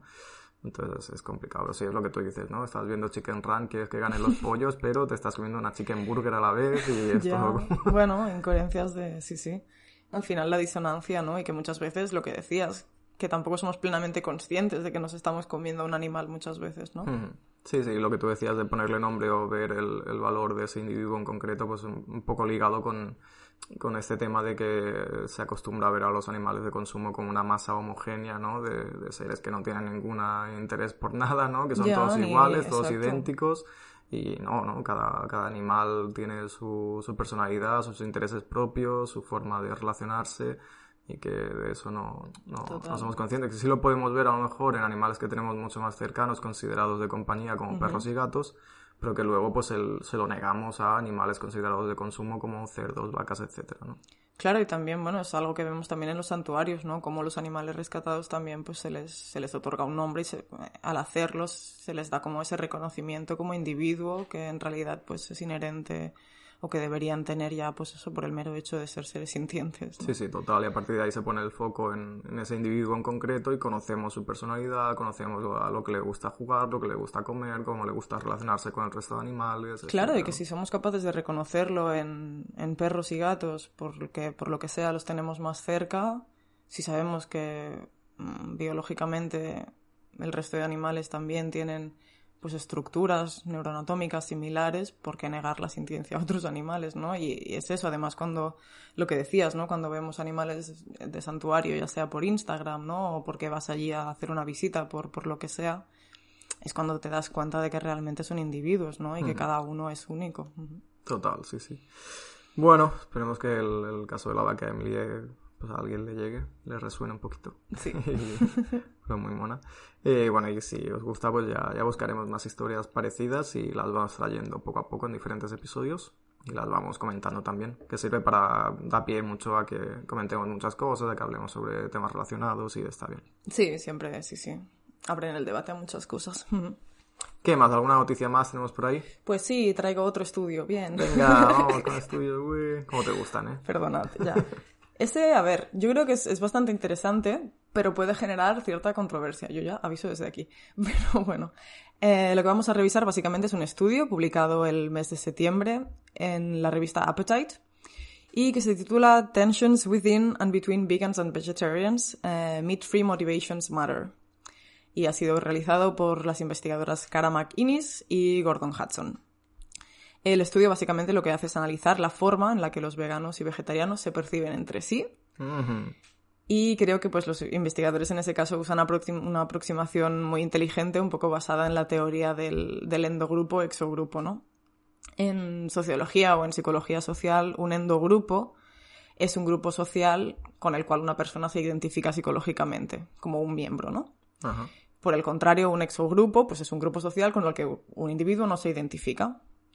Pues, por ejemplo, yo me identifico como vegana, ¿no? los veganos son mi endogrupo y pues entonces exogrupos pues podrían ser los omnívoros, los vegetarianos o cualquier persona que no entre dentro de mi, de mi endogrupo, ¿no? Tú eres del Barça, el Barça es tu Exacto, sí, y el explicado así bastante más fácil, exactamente. Para José Manuel, José Manuel que nos está escuchando, lo que lo entiende así perfectamente. Pero lo que es interesante es que, bueno, a lo largo de décadas se ha visto que, que esta pertenencia como psicológica a grupos y a categorías sociales, pues está asociado con, con muchos fenómenos, ¿no? Por ejemplo, el sesgo endogrupal, que se refiere al hecho de que bajo ciertas condiciones las personas preferimos o tendemos a tener como más afinidad por las personas de nuestro endogrupo, ¿no? Mm, en comparación, pues, por ejemplo, a la gente que esté en exogrupos o cualquier individuo que no entre dentro pues, de lo que es estrictamente tu endogrupo. Y esto lo vemos, por ejemplo, en la forma en la que valoramos a los demás, con los vínculos que establecemos con ellos, también incluso con la asignación de recursos, ¿no? Tendemos pues a, proteger más a nuestro grupo que la gente de fuera. Bueno, pues es bastante eh, intuitivo en realidad, ¿no? Pero es interesante que se haya investigado. Y del mismo modo que tiendes a proteger más a la gente de tu endogrupo, tiendes también a derogar más a las personas que están en el exogrupo. Que eso tal vez es lo más problemático, ¿no? De todo ello porque muchas veces pues supone una amenaza a tu identidad o a nivel de recursos o lo que sea y entonces pues respondemos derogando con más facilidad a la gente con la que por lo que sea no compartimos esta identidad de grupo. Bueno, volviendo al estudio que nos ocupa, a los investigadores lo que hicieron es, fue encuestar a 556 participantes que reclutaron por Facebook, Reddit y otros foros de veganismo y vegetarianismo. Y bueno, como suele pasar, la mayoría de participantes eran mujeres, que por lo que sea pues se prestan más a, participar en, estudios de investigación y tal vez también puede ser porque hay más mujeres veganas y vegetarianas en general. Y también pues estas eran generalmente de Estados Unidos o, Canadá, lo que como siempre pues puede implicar que los resultados que, que describe este estudio pues no sean extrapolables a otros grupos de, de población. Pero bueno, es lo que tenemos de momento el sesgo. Este. Sí, sí, sí, eso ya es inherente a toda la investigación y es bastante problemático, pero bueno. Vale, tras estas encuestas los investigadores lo que hicieron fue dividir a los participantes en función de dos dimensiones. La primera, como decíamos, si eran vegetarianos o veganos y dentro de esos grupos en función de la motivación principal que los había llevado pues a ser veganos o vegetarianos. La primera era, por ejemplo, pues la cuestión animal, de preocuparse por el bienestar de los animales, tal y como dice el estudio. La segunda sería la preocupación por el medio ambiente, la tercera la, la salud propia. Y la última sería razones religiosas o espirituales, que creo que está bastante menos estudiado y me parece también interesante incluirlo aquí. Sí, sí, hay que tenerlo en cuenta también. Así que en total tenías ocho grupos, ¿no? Cuatro en el caso de los veganos y cuatro en el caso de los vegetarianos. Ok. Y tras esta clasificación lo que hicieron fue una serie de preguntas a los encuestados en relación a cómo percibían al resto de subgrupos, más allá del suyo propio, ¿no? Y por ejemplo se les preguntaba cómo te sentirías si tuvieras a un miembro concreto de, de otro subgrupo como vecino o familiar o si sentirías mayor ansiedad por el hecho de estar con el miembro de X subgrupo, ¿no? Pues por ejemplo, yo, em, tú y yo entraríamos en el grupo de veganos por preocupación por el bienestar animal, ¿no? Entonces nos podrían preguntar, pues, cómo nos sentiríamos al relacionarlos con un vegetariano que lo haga por una cuestión de salud o a un vegano que lo haga por cuestiones medioambientales, ¿no? La idea básicamente es saber cómo desde tu propio endogrupo se perciben el resto de subgrupos. Correcto. ¿Sí? Sí, sí bastante mm, ha, sido a buscar el salseo esta vez en el estudio. Pero bueno, bien, bien, o sea, a favor, sí, sí. No es un salseo, es un estudio con datos. y creo que además tienen resultados que son bastante interesantes de comentar, especialmente para las personas veganas, que creo que es algo que ya podíamos intuir, ¿no? Pero bueno. Igual, un pelín. Sí, pasemos a ver un poco lo que encuentran. Pues bueno, los investigadores lo que descubrieron es que los veganos y vegetarianos eh, veían a otros miembros de la comunidad de forma bastante positiva, que eso ya es una buena premisa. Sin embargo, descubrieron pues importantes diferencias en la forma en la que los subgrupos se percibían entre sí, lo que sugiere pues cierto grado de fragmentación dentro de, de la comunidad vegano-vegetariana, ¿no? Por decirlo así. Okay. En general, las participantes veganas, en comparación con los vegetarianos, expresaban un mayor sesgo endogrupal, prefiriendo sistemáticamente a otras personas veganas que a personas vegetarianas y evaluando a las vegetarianas de forma menos positiva y queriendo tener menos contacto con ellas que con otras personas veganas. ¿Te sorprende esto? Eh, bueno. También tanto las veganas como las vegetarianas preferían a otras personas veganas o vegetarianas que tuvieran motivaciones éticas, ya fuera por una cuestión de bienestar animal o por el medio ambiente, y todas informaron de haber tenido más experiencias negativas con el exogrupo. Es decir, la gente vegetariana decía que había tenido más experiencias negativas con veganas y las veganas más experiencias negativas con personas vegetarianas. Vaya, vaya. Y lo que es particularmente problemático también es que los vegetarianos informaron de sentir pues una elevada ansiedad en sus interacciones con veganos, especialmente con motivaciones de bienestar animal. Que yo creo que esto tiene pues bastante sentido, ¿no? Sí, es un poco el tema de que bueno, debe haber de todo. O sea, yo, por ejemplo, no, yo creo que no lo hago, pero... Bueno, yo te leo la, interpretación de las investigadoras y a partir de aquí decidimos. Pero vamos, mm.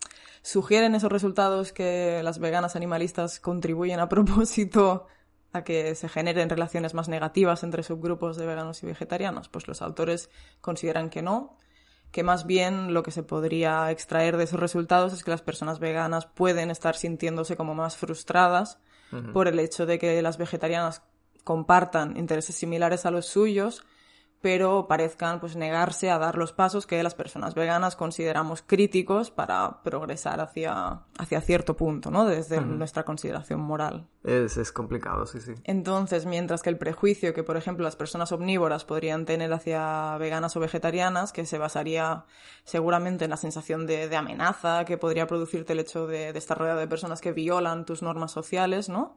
Por ejemplo, pues el consumo de carne a nivel global, ¿no? Lo percibes como una amenaza que alguien te esté cuestionando que algo que a ti te gusta, que has hecho toda tu vida, eh, alguien pues viva de una forma en la que te demuestre constantemente que no es necesario, ¿no? Esto igual para un omnívoro el derogar a las personas veganas y vegetarianas más, pues surge más desde esta posición, ¿no? En cambio, el, el, prejuicio de las personas veganas hacia las vegetarianas, pues seguramente radicaría en, en, en, esas emociones como de decepción o de sentir que no están apoyando la causa de la forma en la que a ti te gustaría, ¿no? Que yo creo que eso es algo que sentimos bastante las veganas. yo creo que es un poco natural sentirlo, pero y que no se puede evitar, ya está. ya, pero no es gratuito, porque aquí, por ejemplo, mencionan la importancia pues de, de entender y remediar estas opiniones negativas entre subgrupos, porque de hecho la encuesta revela que las participantes que veían a otros veganos o vegetarianos de forma más negativa, a su vez tenían menos ganas de seguir siendo veganas y vegetarianas y de participar incluso en acciones colectivas. Sí, sí, ya, ya, y me parece totalmente natural también, sí, sí. No, es eso que, que esta, a lo mejor, frustración que de forma natural se puede sentir y que no podemos evitar, eh, no quiere decir que se tenga que llevar a la interacción con la persona vegetariana, no quiere decir que se tenga que visibilizar o demostrar de una manera ruda o de, o de malas Eso maneras. Es un punto súper interesante, porque una cosa es como tú valores una relación o unas preferencias, en plan, pues yo obviamente igual prefiero, me siento más cómoda por lo que sea con una persona vegana que además lo sea por las mismas razones que yo, que con otros subgrupos, ¿no? Pero que el hecho de que tú te sientas así o valores así una relación puede que luego no se traduzca en la forma en la que interaccionas con esa persona, ¿no? Desde luego. Sí, sí, sí, sí. O sea, yo, por ejemplo, cuando nos encontramos con personas vegetarianas haciendo, realizando activismo en el cubo, por ejemplo, y tal, eh, yo normalmente lo primero que hago es felicitarlas. es, eh, felicidades por dar ese paso, por haber, eh, bueno, por haberte informado, por ser un poco consciente de lo que significa la explotación animal, por dejar de consumir carne sea por los motivos que sea, luego ya eh, cuando la conversación avanza, pues ya entramos más en profundidad en todos los temas, pero de primeras es eh, que no nos vean un poco como ogros y que les animemos un poco a que continúen adelante, ¿no? De alguna manera hacerles ver que, sí. pues, que se puede ir un poquito más allá, pero que felicidades por haber hecho ese cambio, que significa que, o sea, no, no podemos eh, no es trivial en la sociedad actual eso. No podemos negar que es un cambio importante en los hábitos de las personas y que el simple hecho de rechazar consumir carne per se, eh, no todos los productos de origen animal, pero carne, ya, ya significa un cambio de hábito importante en, muchas personas y que pues a lo mejor no sabemos su situación personal, eh, es que confluyen muchos Hay factores. muchas variables, desde luego. Sí, en eso, en en relación a lo que decías, yo creo que es importante utilizar un poco comunicación efectiva, ¿no? Que es básicamente lo que estabas describiendo. Yo lo que hago es lo de la técnica del sándwich, ¿no? es ah, primero, primero les felicito, les digo que, que obviamente que es un progreso pues relevante, ¿no? Luego, igual, pues en, el medio del sándwich les cuento igual las cosas que aún podrían hacer más si sienten una preocupación por los animales o por el medio ambiente o lo que sea, ¿no? Y acabo otra vez reforzando que de hecho lo que ya están haciendo ya se encamina en esa dirección y es muy positiva, pero que aún pueden aportar más, ¿no? O sea, mensaje positivo, negativo en medio y acabar otra vez con el positivo para que esa persona no se sienta atacada, ¿no? Al bon sándwich. Exacto. Un poquito palo y zanahoria, palo y zanahoria y... sí, un poco sí, pero no, es, no, es, no me parece, no es ni una, ningún tipo de manipulación ¿eh? porque todo, todo, lo que digo me parece cierto, pero es la forma en la que lo planteas para que la persona obviamente no se sienta, pues eso, ¿no? ¿no? No, sienta esa ansiedad que, que se aprecia en, en ese estudio que, que describen las personas vegetarianas. La forma en la, sí, sí, en la que las personas vegetarianas eh, perciben a las veganas. Yo, También, yo creo que, es eso que nos perciben como... Es que tal vez no se refiere tanto a interacciones como a raíz de interacciones reales, sino que puede ser el hecho de simplemente pues ya encontrarte con una persona que te está demostrando que se puede ir como un paso más allá, ¿no? Esta, esta especie mm. de tensión que se crea al sentir tú mismo esa presión. Que, si te estás definiendo como vegetariano por el bienestar animal, por ejemplo, pues que hay cosas que aún no estás haciendo y al preocuparte, al no saber muy bien cómo reaccionar a la otra persona que sí que lo está haciendo, ¿no? Sí, sí, a lo mejor es una persona que está en una transición hacia el veganismo, pero que cada vez que recibe inputs de personas veganas, ya sea a través de relaciones personales o a través de, redes, sociales o lo que también hace mucho daño. pues siente esa presión de que no está haciendo suficiente o de que no lo está haciendo bien y eso al final puede provocar un efecto rebote también de que de un paso para atrás y o que se estanque ahí cuando a lo mejor su intención sí que era transicionar eh, totalmente hacia el, hacia el veganismo pero que se estanque ahí, ¿no? Que que se cree como un mecanismo de autodefensa, de, reforzar ese pensamiento de que ya está haciendo de mucho y, que, y que ya ha hecho un cambio y de que no le presionen y no le toquen lo que no suena, de que para que para forzarlo a que dé un paso más allá. Sí, que de hecho es lo que vemos, ¿no? Que cuando más pues negativa es la interacción, como menos ganas te quedan de, de seguir dando pasos, ¿no? Y, y es importante, obviamente, como veganas, yo creo que es fundamental que sigamos exponiendo, especialmente a las personas que sean vegetarianas por una cuestión animal, en todo lo que sucede en otras industrias en las que siguen participando, pero se puede hacer de un modo que no genere rechazo, que la persona se sienta apoyada, aceptada y que tiene un espacio y que... No sé, es que se puede poner como en un marco positivo en el que ni estés culpabilizando a alguien ni señalándolo con el dedo, porque yo creo que esto al final no sé, no creo que genere muchas interacciones positivas el hecho de atacar a alguien y decirle no estás haciendo suficiente, ¿sabes? No. Ya, sí, sí, que no, no tiene pinta de ser la mejor estrategia para animar a la gente a que... Algo, me dice que no, y de hecho tenemos un montón de estudios que demuestran que el, que el shaming no es efectivo. No, y que también que, que, que, ok, que vale, que las personas que ya somos veganas y cuando a lo mejor llevamos eh, unos años siendo veganas, eh, tendemos a olvidarnos de que, de que no hemos sido veganas siempre, de que hemos estado del veganismo. de que hemos estado en el otro lado, de que hemos estado, en la mayoría de casos, muchos años eh, apartando la vista y negando todo este tema y continuando consumiendo productos de origen animal y que, bueno, que entendamos también o que empaticemos con que nosotras también hemos sido esas personas que negaban todo esto y que seguían con su vida alegremente.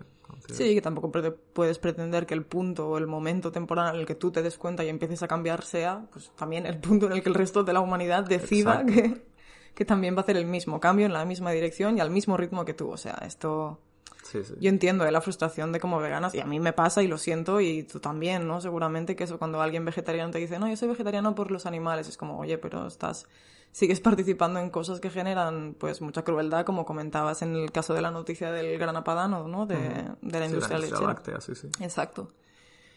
Pero que lo hagamos pues desde, desde otro lugar porque, bueno, al menos ese estudio pues aporta datos de que es mejor hacerlo así. Y está guay que, que cada vez surjan más estudios con esa perspectiva, que no solo pues examinen por qué la gente come carne, sino que también pongan el foco en cómo veganas, pues cómo nos relacionamos entre nosotras, ¿no? Y que podemos mejorar para crear al final una comunidad más amplia y que, que anime a la gente a seguir dando pasos en la dirección de dejar de explotar a los animales, ¿no? Total, sí, sí, me parece muy interesante, me ha parecido muy interesante, de verdad, todo esto. ¿Ves, hombre? Se ha sacado ahí de la manga muy bien. Es que digo, estudio ya te pones nerviosa, pero... no, cuando empezamos con porcentaje, yo me imagino a la gente que dice, uff, me, voy, me voy de aquí. ya, igual sí, lo siento. No, no, pero son súper interesantes siempre todo lo que traes. Y bueno, me parece muy curioso que, eh, por ejemplo, a lo mejor... Eh, vegetarianos y omnívoros eh, tengan la misma percepción de las personas veganas, ¿no? Cuando seguramente una persona vegetariana y una persona vegana tengan muchos más puntos en común que una vegetariana y una omnívora, ¿no? Pero sí, sí, sí. Luego el tema de cómo nos perciben, claro, al no haber tenido yo interacción con personas eh, veganas en el pasado cuando yo era omnívoro, eh, me, falta esa, esa, experiencia para entender bien cómo nos perciben, ¿no? Y yo igual siempre intento que no se nos perciba, eh, pues a lo mejor como extremos o tal, y siempre desde una perspectiva empática y de intentar entender su situación, pero a lo mejor hay muchas veces que no lo hago, que suelto comentarios que yo tengo muy asimilados y que para la otra persona significa eh, añadir una presión extra o que... No, no sé, entonces eh, me falta ese ya, ya, a mí también pasa lo mismo, ¿no? Que desde mi posición de haber sido omnívora, como que no, no sé, o sea, la gente vegana me parecía ok, pero tampoco me, no sé, no había interaccionado con nadie, así que no, no tengo... exacto. No, sé qué, qué, me hubiera generado en ese punto que alguien me hubiera hablado de una forma o de otra, ¿no? Pero sería súper interesante. Ojalá volver al pasado un segundo. y que habrá de todo, que hablamos de los veganos como si fueran una masa también, tal, pero que bueno, que habrá personas veganas que, sean idiotas y ya está, y no pasa nada, hay que admitirlo. Eso en todas las casas. Y que trate mal a la gente que, pues, ellas consideran que no se comportan de la manera más ética posible, ¿no? Pero... Sí, también hay gente que, bueno, con, con la idea a veces, ¿no? De que se está defendiendo a los animales, que pues se justifica pues ponerse a chillar a la gente o como, bueno, yo creo que al final lo que hay que intentar es ser lo más efectivas posibles precisamente por los animales, ¿no? Entonces desde ese lugar, pues en cierto modo seguro que en algún punto tenemos que hacer compromisos en relación a la forma con la que nos comunicamos, ¿no? Obviamente en algún momento a todas nos apetecerá chillarle a alguien, pero aporta algo, ayuda a algún animal que yo me ponga como una, como una loca a chillarle a alguien, no, pues hay que hacer esa micro reflexión, ¿no? Sí, pero también entiendo a la gente vegana, que es vegana por, por el tema de derechos animales, que, que, bueno, que esta frustración muchas veces te puede sobrepasar y que te puedes quemar con este tema y que sí, que yo creo que muchas veces las personas veganas intentamos eh, poner como un filtro o no pensar demasiado en todo lo que significa la explotación animal, animal pero es que como, como empiezas a darle vueltas al tema, entras en un bucle que no sales, ¿eh? Como empiezas a pensar que cada tres segundos mueren no sé cuántos miles de animales en todo el mundo, no sé qué, y empiezas a, a ser consciente de la situación y a pensar que en este momento, en este segundo, es que están muriendo miles y miles de animales en todo el mundo y que otros miles de millones están siendo explotados, lo están pasando fatal y empiezas a empatizar con eso. Yo entiendo también que que, joder, que todo eso te puede generar un sentimiento muy chungo que puede llevar a frustrarte mucho y a no saber cómo digerirlo y cómo gestionarlo y cómo, sobre todo, pues eh, sacarlo hacia afuera con otras personas, ¿no? Sí, por eso yo creo que es súper importante crear espacios uh, seguros de gente vegana en la que estas cuestiones se puedan tratar desde gente que lo ve desde una misma perspectiva y también con enfoques que pongan la salud mental en el centro, la salud mental de las activistas, ¿no? Porque si no, obviamente te quemas. Y hay veces que parece que con eso, con el hecho de los animales lo están pasando peor, por lo tanto yo tengo que quemarme, quemarme, quemarme, quemarme por ellos porque ellos siempre están peor. Por eso volvemos a lo mismo, no aporta nada al movimiento, no estás ayudando a más animales, solo te estás haciendo daño a ti. Y hay que encontrar formas de gestionar eso y de tratar de, pensarlo como, vale, ok, es una problemática gigante, yo soy una sola persona, no puedo arreglar el mundo, estoy haciendo lo máximo que puedo en el identificando en qué esfera yo puedo contribuir y aportando mi granito de arena allí, que obviamente es insuficiente. Porque sí, pero es que tampoco podemos hacer mucho más a veces. Pero bueno, pero hace, sí, pero ya colaboras y haces que la rueda avance y sí, sí. Y que si nos enfocamos, pues eso, en ir revisando nuestras formas de activismo, en asegurarnos que el impacto sea positivo y, y mayor en la medida que, lo, que podamos, pues esa es igual la forma más, más útil de, de, tratar de ayudar a los animales, ni quemarnos, ni ponernos a chillar, que obviamente sí, que muchas veces puede ser lo que nos salga, y sobre todo cuando entras en el veganismo, que igual tienes menos recursos o no sabes muy bien, pues eso, ¿no? Cómo, cómo gestionarte. Pues obviamente yo creo que todas hemos pasado por un momento inicial de decir, pero, pero ¿qué es esto? O sea, de que todo esto me sobrepasa un poco y no sé cómo... No puedo más, voy a mm, dejar de hablar con cualquier persona que, Sí, sí, de no sé cómo enfocar mis fuerzas o mis, mis acciones en colaborar con esto y tal, porque todo está tan mal que... Y esto casa muy bien con el dilema, que tenemos a continuación. Sí, el mensaje es que si no estáis bien no vais a poder ayudar mucho a nadie, que, que os cuidéis y que encontréis también espacios para desconectar un poco, para hacer cosas que que no tengan que estar siempre relacionadas con todo el tema del veganismo, derechos de animales, porque también es necesario para poder continuar ayudando a los animales. Absolutamente. En esto, de hecho, podríamos o hacer un episodio o hacer un fragmento un poco dando Sí, sí, hablaremos ideas del tema, del burnout y todo activistas, sí, sí. Pero sí, sí, todo esto liga muy bien con lo que tú decías. dilema. Pues sí, ya tenemos el dilema moral de esta semana, hemos llegado a ese momentito. pues bien, el dilema de hoy, ¿qué harías, amiga? Es si como personas veganas debemos apoyar el Liberation Pledge, o en español el compromiso de liberación. Para quienes no hayan escuchado esto en su vida, el compromiso de liberación es una iniciativa que consiste en tres pasos. El primero es rechazar públicamente comer animales, básicamente pues hacerte vegano, ¿no? Okay, sí. El punto dos es rechazar públicamente sentarte allí donde se estén comiendo cuerpos de animales. Y el punto tres es animar a otras personas a tomar ese mismo compromiso, ¿no?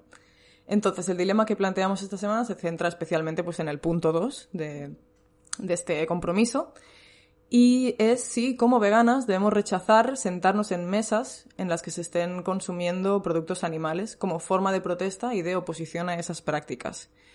Al hacerlo, estaríamos perdiendo oportunidades de debatir sobre veganismo o derechos animales con personas no veganas. ¿Vosotras qué haríais? Aquí un apunte, mencionar que Liberation Pledge em, rechaza sentarse en mesas en las que se estén comiendo cuerpos de animales. Nosotras lo hemos extendido a, a productos animales de cualquier origen, pero... Ah, o sea, Liberation Pledge en origen, o sea, si comen queso no pasa nada. Sí, el argumento que utilizan es un poco que a veces puede ser difícil de reconocer si un, un plato es 100% ah. vegano o no, y que entonces, pues para que no se genere estar todo el rato preguntando, ¿no? A la gente, oye, ¿qué estás comiendo? ¿Puedo sentarme contigo no? qué fantasía. entonces, ellos como proponen esto, que dicen que obviamente la gente puede decidir ampliarlo a, a productos animales, ¿no? Que yo creo que es un poco la gracia, ¿no? Porque, no sé. Sí, a ver, si lo haces, pues... Hazlo del todo. ¿no? Bueno, supongo que para personas vegetarianas sería pues no sentarse en sitios en los que se estén comiendo cuerpos de animales, para personas veganas no sentarse en sitios en los que se estén comiendo cualquier producto de origen animal. ¿Tiene sentido?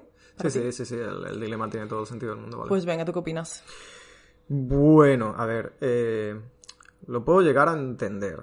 O sea, no lo comparto, eh, no lo comparto para nada, de hecho. Eh, pero lo puedo llegar a entender desde el punto de vista de que, o sea, puedo empatizar con una persona que no le apetezca nada eh, sentarse en una mesa donde hay cuerpos de animales. Me parece totalmente lícito y me parece un sentimiento totalmente normal Digas, no quiero sentarme aquí si tengo que estar viendo como la persona al lado eh, se está comiendo unas costillas de cerdo. Sí. Eh, me parece totalmente natural. Dicho esto, mi experiencia personal es que compartiendo mesa con personas no veganas, eh, creo que se puede hacer más por los animales que rechazando sentarte en esa mesa. Y me explico un poco, porque normalmente, y en según qué entornos, evidentemente si es un entorno hostil, eh, y vas a tener tu tío Paco al lado eh, dándote la brasa sobre que te comas una morcilla, pues huye de ahí, o sea, tírale la lechuga a la cara y huye de allí.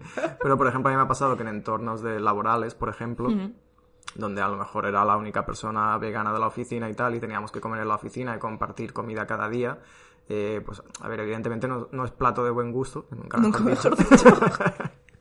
Es plato no, es agradable compartir eh, mesa cada día con personas que no son veganas y ven cómo traen pues eh, cierto tipo de comida, ¿no?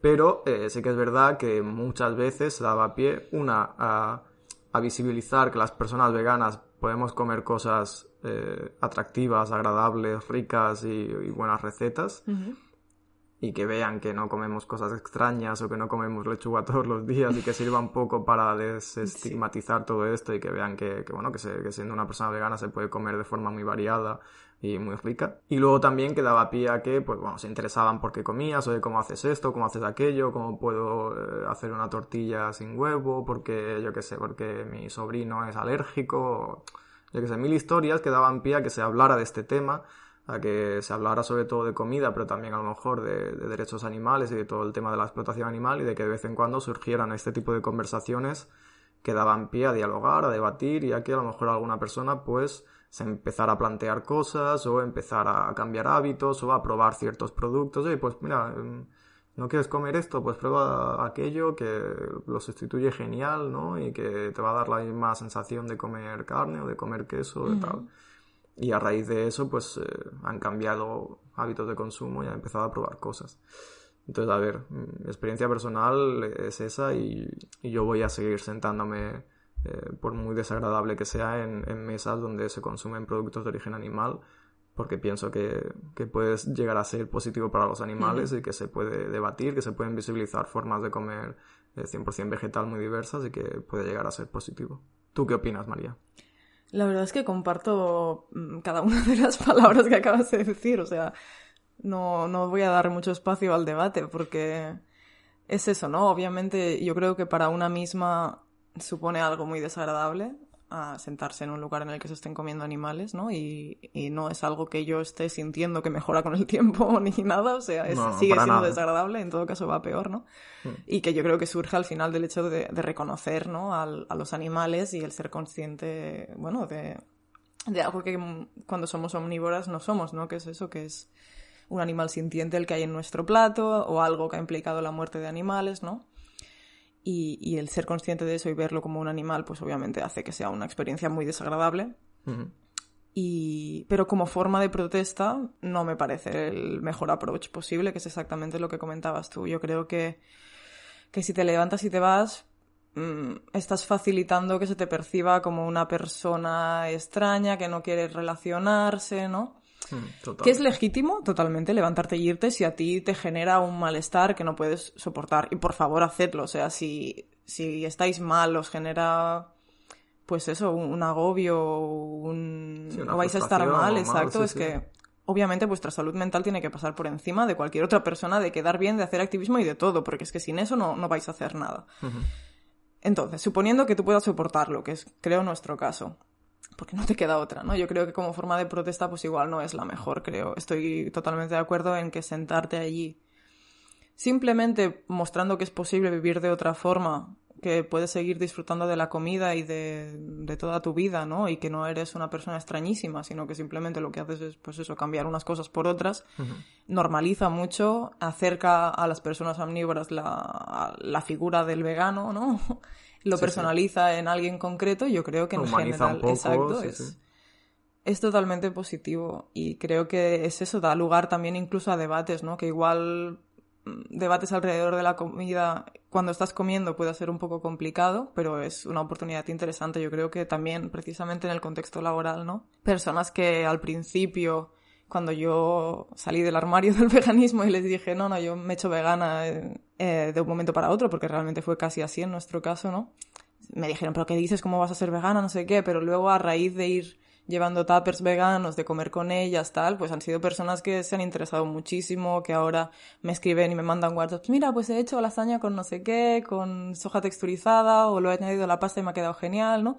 Y aunque no sean gente que, que sea vegana, sí que pues han, han hecho una reducción y un cambio de alimentación que yo creo que surge, al menos en parte, pues del hecho de que yo me sentara en esa mesa y que tuviéramos esas conversaciones y se fuera normalizando, ¿no? Totalmente.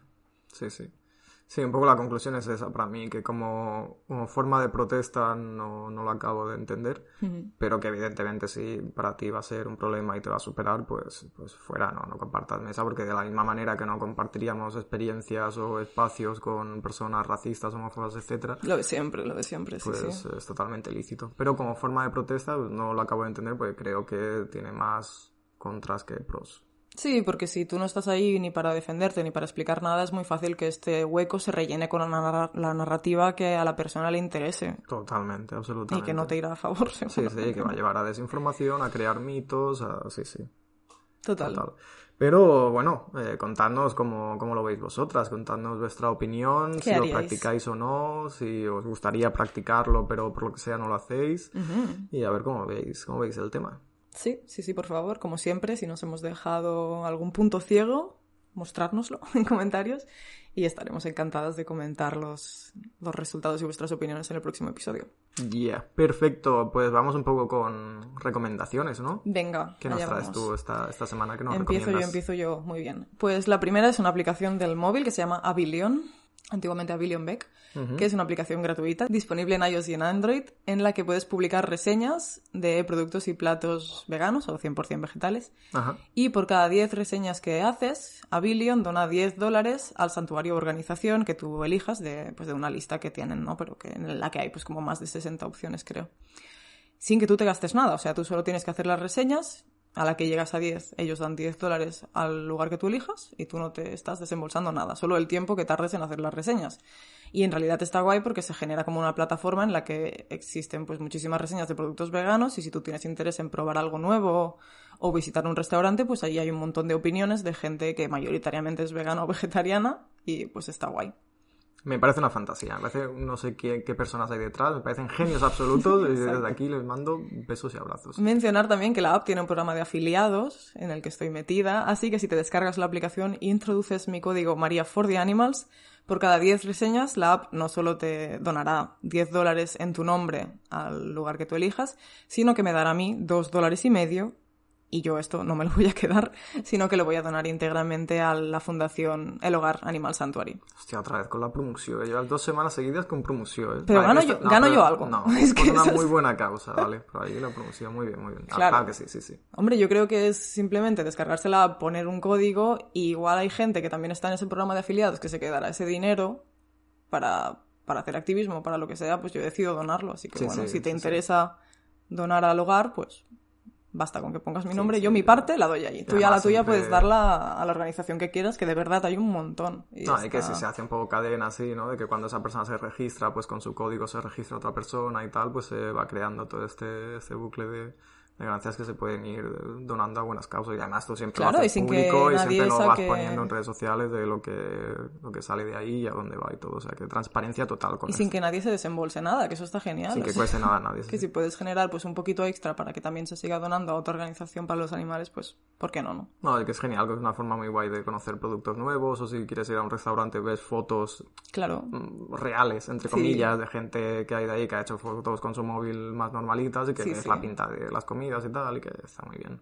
Exacto. Sí, yo creo que está guay, es un, es un buen recurso y creo que no lleva nada de tiempo en realidad, ¿no? Que muchas veces ya pues lo subes a redes, ¿no? O si has ido a comer a un restaurante, subes la imagen del plato y dices, ah, esto me ha gustado mucho porque tal. Pues haces lo mismo en Avillion y estás generando pues algo que puede ayudar a, a muchos animales. Pues sí, Y a obviamente, los- pues sí, ¿no? Que los santuarios y protectoras, organizaciones de este tipo siempre necesitan recursos, ¿no? Y, y que aportar, pues mira, ni siquiera hace falta que demos nuestro dinero a veces, ¿no? Que Es solo que con- eso, que es una forma de apoyar santuarios que no tienes que donar directamente tu dinero si no puedes, sino que se puede generar a través de eh, poner estos productos veganos, que no hace falta a lo mejor ni que los compres, que te vas al súper y haces fotos de productos veganos y, y las subes a la plataforma. Has hackeado el sistema, Sergio. A ver, que si los compras Sí, mejor, sí. pero que si por lo que sea no los puedes comprar o lo que sea, pues eh, lo puedes hacer de esa manera, e ir subiendo fotos de productos veganos y tal, y de esta manera eh, generar contenido que luego pues, Total. eh, pueda ayudar a los animalitos, que es lo que queremos al final. Exactamente. Yes. Y ¿Qué mi más? segunda recomendación es un poco más íntima. es un desodorante sólido y obviamente vegano de la marca Lash, que como sabemos es una marca bastante comprometida con la cuestión medio- medioambiental, sobre todo, también de los animales. Aún tienen algunos productos vegetarianos, nada está testado en animales, pero sí que tienen productos que tienen ya sea leche o miel, ¿no? Que bueno, a ver si se encaminan a cambiar eso, esperemos que sí. Sí, la verdad, porque son la pocos, tendencia, sí, pero son pocos productos todavía los que tienen así, pero que quieras o no lo tienen ahí en el catálogo y que igual a ellos les sería fácil al final, ¿no? Acabar Sí, que al final es como que contradice un poco la misión desde mi punto de vista, que obviamente está haciendo un trabajo brutal, ¿eh? No quiero desmerecer y... Pero bueno, Sí, sí, pero bueno, que hay muchos productos veganos y que, que están guays, sí, sí. sí, sí, sí. Este en concreto, el desodorante del que os hablo, se llama Aromaco y lleva bicarbonato sódico y amamelis, que son absorbentes, tiene propiedades antibacterianas gracias al vinagre de camomila y huele como a pachuli, pero es bastante suave, no es... no es- no es un olor muy fuerte. Sí que al ponértelo lo hueles, pero durante el resto del día ni te enteras, ¿no? Ajá. Entonces sí que es verdad que es un poco caro, 100 gramos cuestan 7,5 euros. Pero Seguimos es que... hablando de desodorantes, ¿eh? Sí. 100 gramos, 7,5. Sí, porque es en formato sólido. Sí, sí. Exacto. ¿Qué dices, Sergio? Cállate. Aromaco. Sí que es verdad que el olor es un poquito fuerte al principio, pero que luego sí que te acostumbras y que puesto no huele tanto. Sí, sí. Y que duran muchísimo, o sea, es increíble. Yo ya llevo igual con la misma, la misma pastilla como, no sé, seis meses. Lo que voy haciendo es como cortarla a láminas un poquito más pequeñas y voy usando la pequeña lámina, lámina hasta que se me gasta y corto otra y voy haciendo así, que es lo mismo que hago con los jabones, no tiene mucho Ajá. más. Sí, sí. Pero te dura un montón y es eso, un desodorante que es vegano, que es natural, que no tiene las problemáticas de, bueno, a nivel de disrupción endocrina que puedan tener otros desodorantes y que, bueno, que es una buena propuesta si estáis buscando un desodorante de esos que sean naturales, pero que a la vez sean efectivos y que, bueno, que huela bien, ¿no? Yo recomiendo eso ya. Probáis y ya me decís. Muy bien, muy bien. Disrupción endocrina. Eso me lo apunto para buscarlo luego. Venga. Siempre aprendiendo contigo. Gracias. Muy bien, pues ¿Tú muy qué, guay, sí. qué opinas? ¿Qué recomiendas? Eh, ¿Qué recomiendo? Voy a hacer una recomendación un poco rápida, rápida y facilona, pero que siempre, que siempre es útil Venga. y que siempre viene bien, porque ha habido un poco de, de ruido en redes sociales, sobre todo con Vaya. cierta polémica o problemática con cierta crema de cacao eh, nueva que ha salido al, que ha salido al mercado. Y que parece que ha creado un poco de revuelo. Nuestra amiga Siar. Pero bueno, yo no, no me he enterado ¿eh? del tema, no, no, sé de qué va la cosa. A mí hay debates que me dan ya demasiada pereza como para meterme. Ya tenemos demasiadas cosas en las que estar como para... Sí, sí. Eh, bueno, no me he enterado de mucho, pero me ha generado que, digo, o sea, toda esta problemática, esta polémica, me está dando ganas de recomendar a nutricionistas veganos. No sé por qué. ¿Te ha salido por ahí, vaya? Sí, no sé, me ha salido como una reacción natural. Digo, mira, voy a recomendar nutricionistas veganas, a ver qué tal.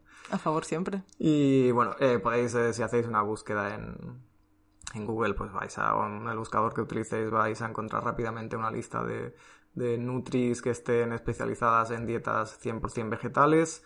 Eh, sobre todo también pues a lo mejor que estén en vuestra zona o que pueda eh, que podáis si queréis y podéis visitar eh, presencialmente pero que luego muchas otras personas pues o bien hacen consultas online o bien hacen mucha divulgación a través de redes sociales o YouTube y tal y que hay mucha información disponible y que, que sea que lo básico lo podemos obtener de lo que van publicando en redes sociales o publicaciones y tal, o los blogs que tengan y tal, y que luego si necesitamos algo más específico o queremos que nos creen una rutina o lo que sea, pues podemos consultar con ellas y podemos contactar directamente con esas personas.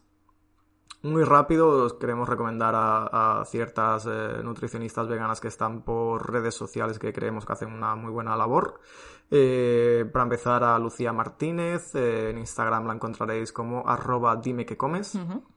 Magnífica profesional, una divulgadora increíble, a mí me gusta mucho cómo, lo explica todo, tiene varios libros también donde, donde explica estas cuestiones de dietas 100% vegetales, lo hace muy bien. Sí, sí, sí, soy muy fan porque además muchas veces en en su web, ¿no? También, bueno, en el blog, de hecho, cuando explica cosas te pone como la base científica de por qué algo es así y eso está bastante...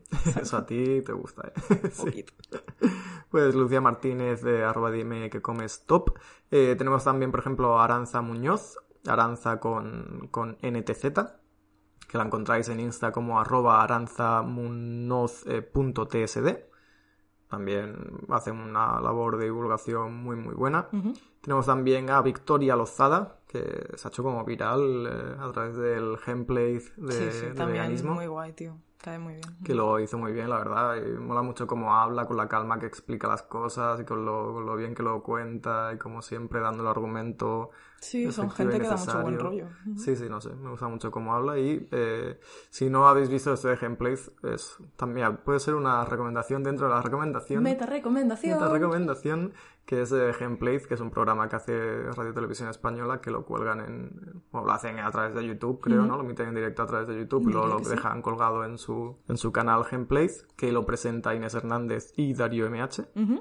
Y que es muy interesante porque tocan muchos temas de diferentes y muy diversos, de salud mental o de problemática social o etcétera, etcétera.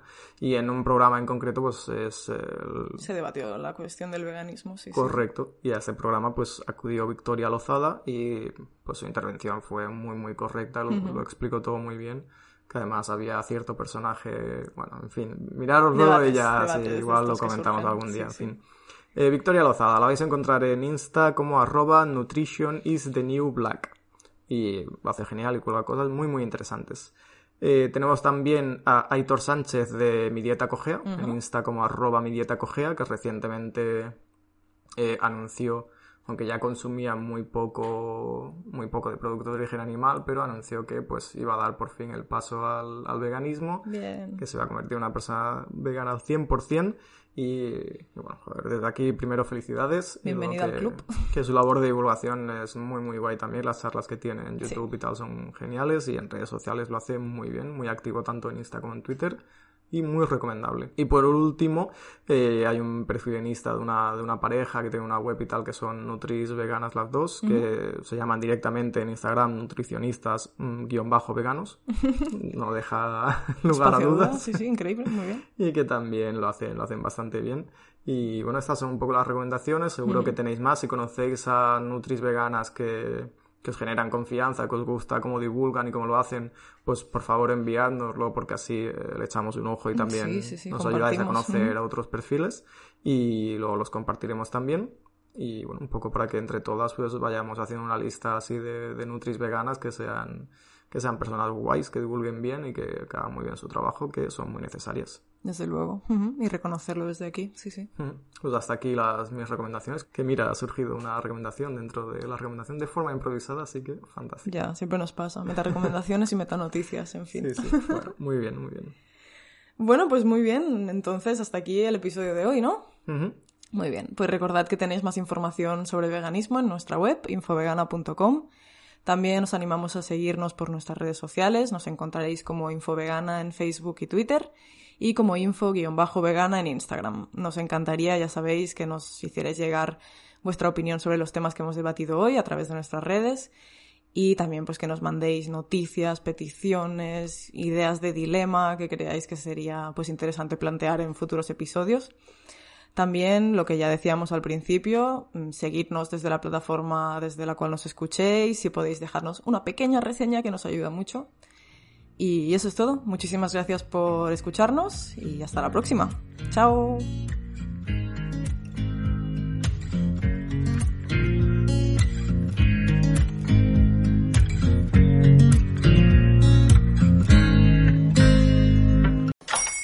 Hola, buenos días, mi pana. Buenos días, bienvenido a Sherwin Williams. ¡Ey! ¿Qué onda, compadre? ¿Qué onda? Ya tengo lista la pintura que ordenaste en el ProPlus app. Con más de 6.000 representantes en nuestras tiendas listos para atenderte en tu idioma y beneficios para contratistas que encontrarás en aliadopro.com. En Sherwin Williams somos el aliado del PRO.